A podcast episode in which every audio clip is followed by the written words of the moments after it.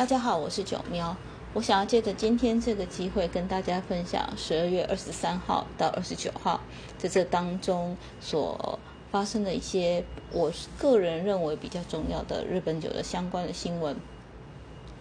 第一个是有关于图版印刷推出的饮料纸盒包装里面呢，它做了一些事情，让纸盒包装那个变得更环保。其实我们知道纸盒为什么装了饮料不会露出来，不会透过纸盒露出来。最重要的原因是因为其实纸盒的内层它其实贴上了一层呃 polyester 薄膜。那这一次呢，让纸盒更环保的方式就是我们把这一层的塑胶薄膜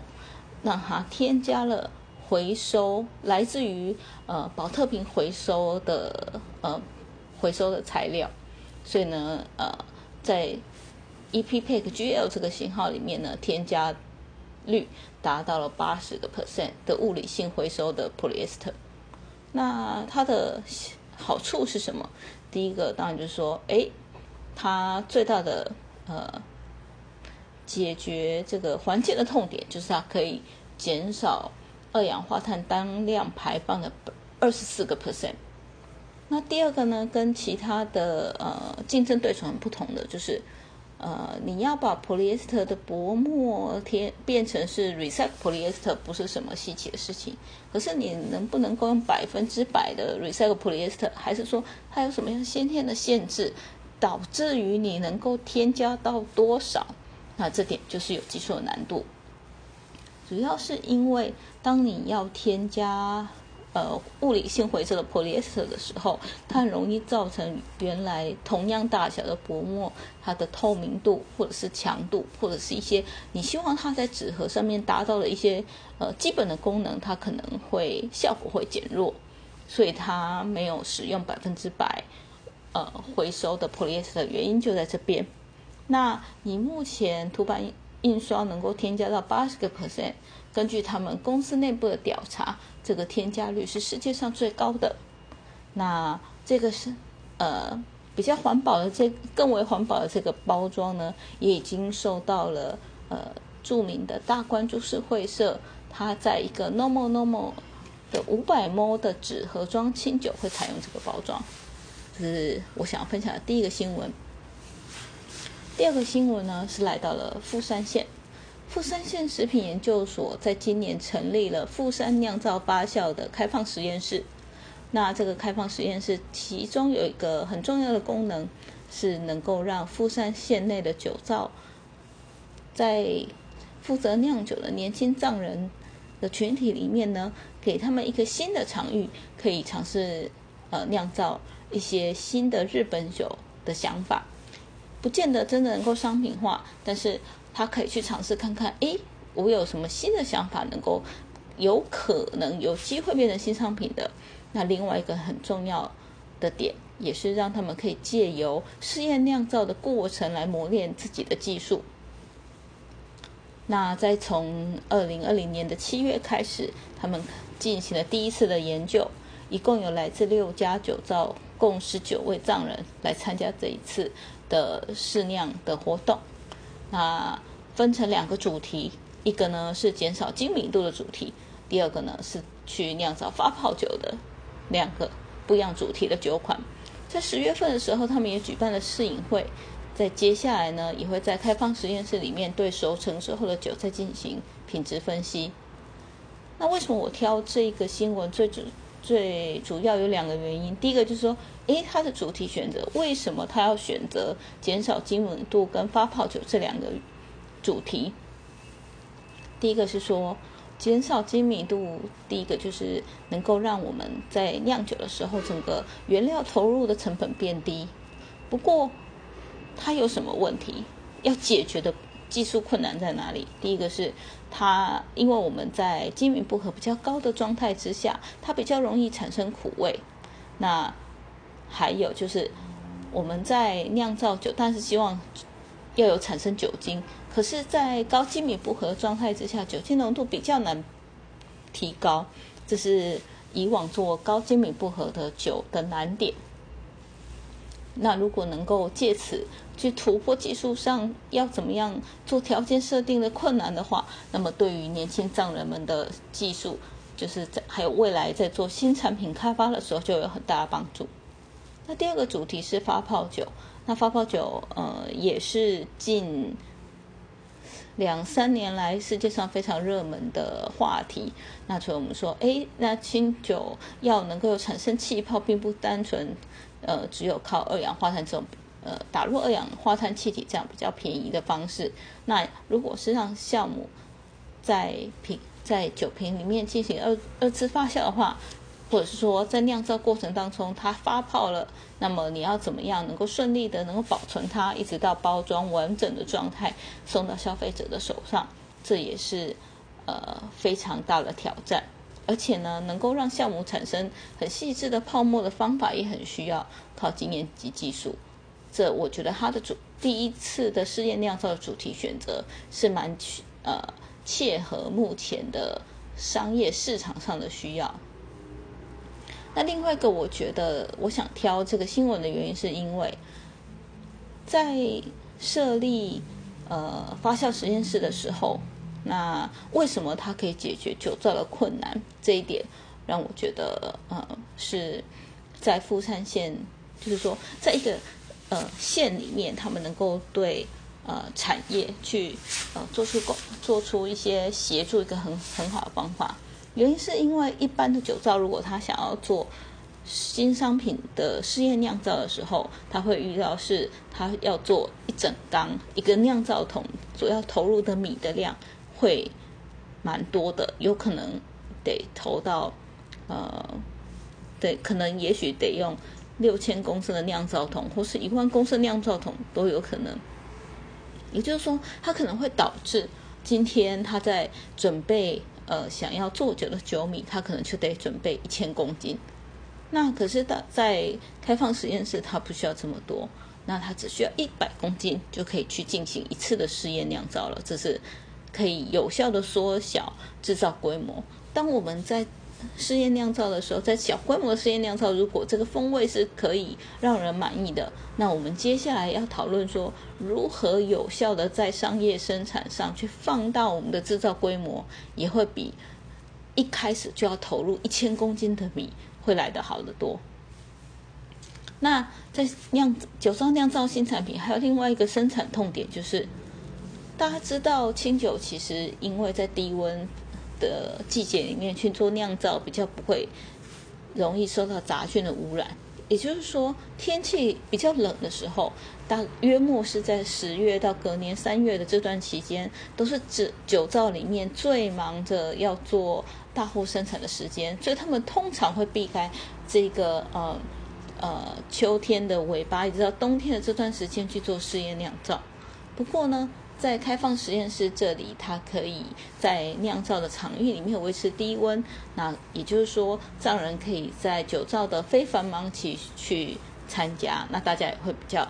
呃，容心里也负担也会比较小一点。比如说，一般我在酿酒在酒造季节里面，你一边要顾着说今天曲米怎么样，发酵状况怎么样，你你很难分出心思去好好的去做试验酿造。所以在主题选择以及解决新商品是做了生产痛点这这两个原因上面，是我想要特别挑选呃富山的酿造发酵 Open Lab 这个新闻的主要原因。第三则新闻，我想要来聊聊看有关于秋田县。其实，在整个东北六县，他们其实是以农业为主的区域。那除了单纯的农作物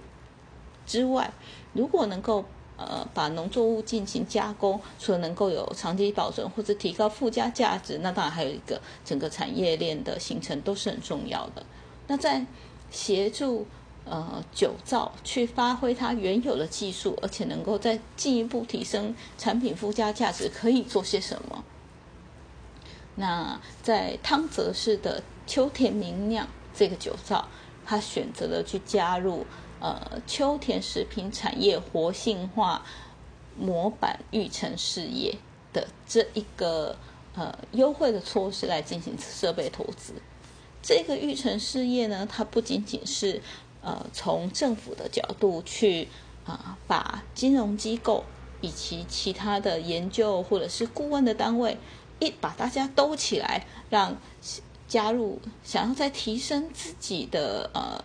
呃生产的呃生产产品的附加价值，或是开发新商品的这些酒商们或是企业们，能够协助他们用有一个。呃，百大约是百分之五十的这个程度的资金可以进行设备投资。那当然，更重要的是说，诶，在讨论上，我们怎么样做出新的商品，或者是说共同研究出新的技术，也许就获得去申请新的专利的可能性。总而言之，秋田明亮活用了这个育成事业的专案去设立的呃机能性发酵素材工厂。那当然，它会啊添购了发酵槽，然后自动干燥粉碎设备，还有就是一些储存啊、充填设备等等。那其实基于就呃清酒酿造，就是酒造业发酵技术，那还有就是活用我们本来在酿造制成当中会产生的废弃物，像是米糠或是酒粕这类原本会变成产业废弃物，或是呃。即使想要去做食品，也会有剩下的这些残留物呢。那都是要如何来去创造出新的呃价值的商品呢？那秋田明亮与秋田县综合食品研究中心就针对米糠的这个部分，他们去做干燥、去做加工，然后。研究出，在米糠的发酵粉末其实含有高单位的 GABA，GABA 具有呃抗血压及有降血压及放松的这个效果。它其实是氨基酸的一种。那也许大家有听过说，哎，也许有些可能呃比较难入睡，或者是说需需要呃嗯，比如说跑马拉松的朋友，也许他就会有因为需要呃放松肌肉的状况而有。食用 GABA 的这个情况，啊，所以，呃，在米康这边，他们有做出一些，哎，发现它的发酵粉末含有高单位 GABA 的这个好处。那第二个商品，他们做出就是去利用酒粕，把它进行粉末化之后，做成营养补充品或是加工原料。一般而言呢，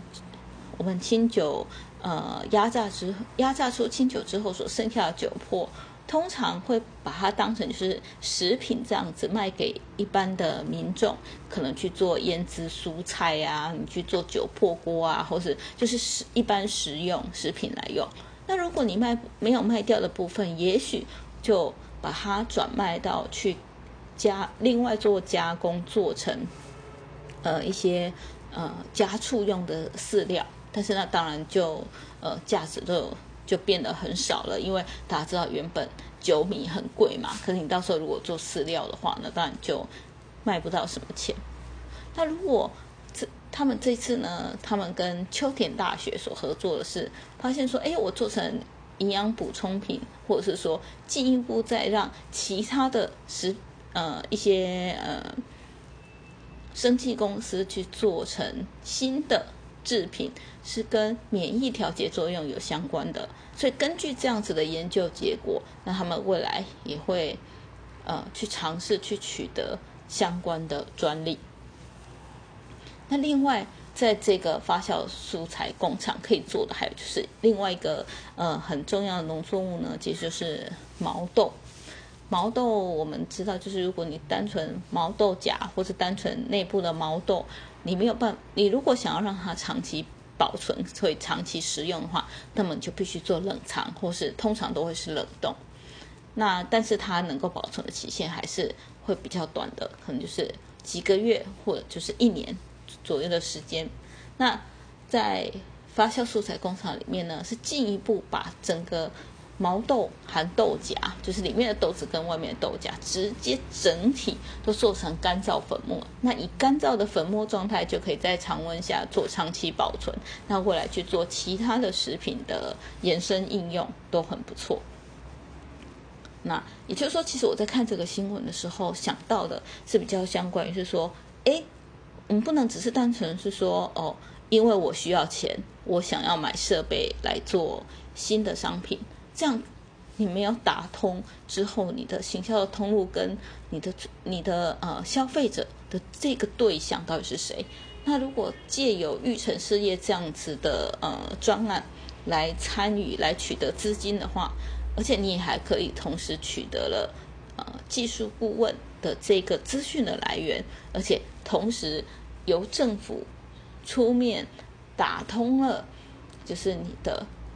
消未来的消费者、未来的客户的对象。那其实我觉得这样才是算是一个在各式各样的呃。补助啊，或者是一些活化的计划当中，是能够比较完整的去进行。所以这一点其实，哎，我觉得在这些产品上，尤其像是呃，正好在这里，米康、酒粕跟毛豆，其实也是我们在台湾的酒厂或者是一些农产加工的呃农友们，其实会遇到相同的问题。那是不是他们的这样子的做法有值得我们可以借鉴的地方呢？大家可以有兴趣的话，可以再思考看看。第四个新闻是比较像是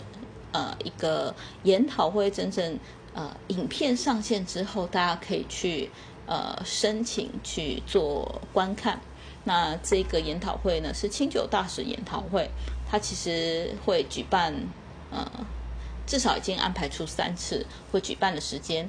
那第一次呢，是在十一月三十号的时候，主讲者是东京在惠比寿地区呃娟百 motor 店主千叶马里惠小姐所主讲的，以专业就是日本酒产业里面专业的人士为目标所介绍的日本酒的参搭的方式。那里面也其实有提到。呃，一些从化学的角度来提到掺搭的原理，还有就是说，在他店里实际上有在应用了许多技巧。所以，如果呃有在呃日本酒厂里面工作的人，或者是餐饮从业人员，或者是已经有取得日本酒证照的人，或者是正在进行日本酒呃启蒙活动推动的人，还有就是政府单位的人，都蛮适合去观看这个影片。那。呃，在新闻里面有提到说，哎，如果你要去申请这个呃，去看线去线上看影片的连接的时候，去哪里填表申请？那这是第四个我想要分享的事情。最后一个呢，是其实是一个呃比较偏男性风格杂志的 Pen P E N 这个杂志里面呢所介绍。到的一个文章，他这篇文章里面提的是说，呃，这个采访的这个作家呢，在京都这个呃京都市，主要是在京都市这个地区，他筛选了二零一九年到二零二零年所新开的餐厅里面，他挑选了四家是比较有自己独特个性的。呃，酒厂让大家就是哎，夜生活你可以去哪里呃吃到好吃的，喝到好喝的这样子。那其实呃，其实这四家餐厅里面呢，从有西班牙巴斯克地区料理，或者是说呃生鱼片啊、寿司这样子的料理也有。另外呢，也有是意大利跟和风混合的创意料理。那第四家是。呃，以炭火烧烤为主的炭烤料理。那这四个呃，这四家餐厅都有自己的呃餐厅内部风格的设计的特色，以及他们在搭酒的时候，诶，比如说像西班牙料理就是葡萄酒搭的多一点。那当然，如果是呃生鱼片、寿司还有炭烤料理，那其实就会日本酒，尤其是以温酒的状况会多一些。那意大利和风的创意料理，那也会有一些葡萄酒什么的。但是我其实，在看这样子类型的比较偏呃地区旅游美食的新闻的时候，我自己个人最介意的，第一个当然是说，哦，他拍出来所介绍的食物跟酒的搭配，这样子看起来真的很有吸引的地方。或者是哎我没有吃过，但是我觉得哎还蛮好奇的，想要去试试看。那当然酒单的丰富的程度在很重要。那另外一方面呢，我在看这种类型的呃美食的文章的时候，我个人很在乎的是说，他提供的资讯是不是仍旧是呃有效的？为什么这么说呢？是因为呃在日本的杂志里面，当他们介绍到餐厅的地址的时候，当然会写出餐厅的名称以及呃餐厅的住址。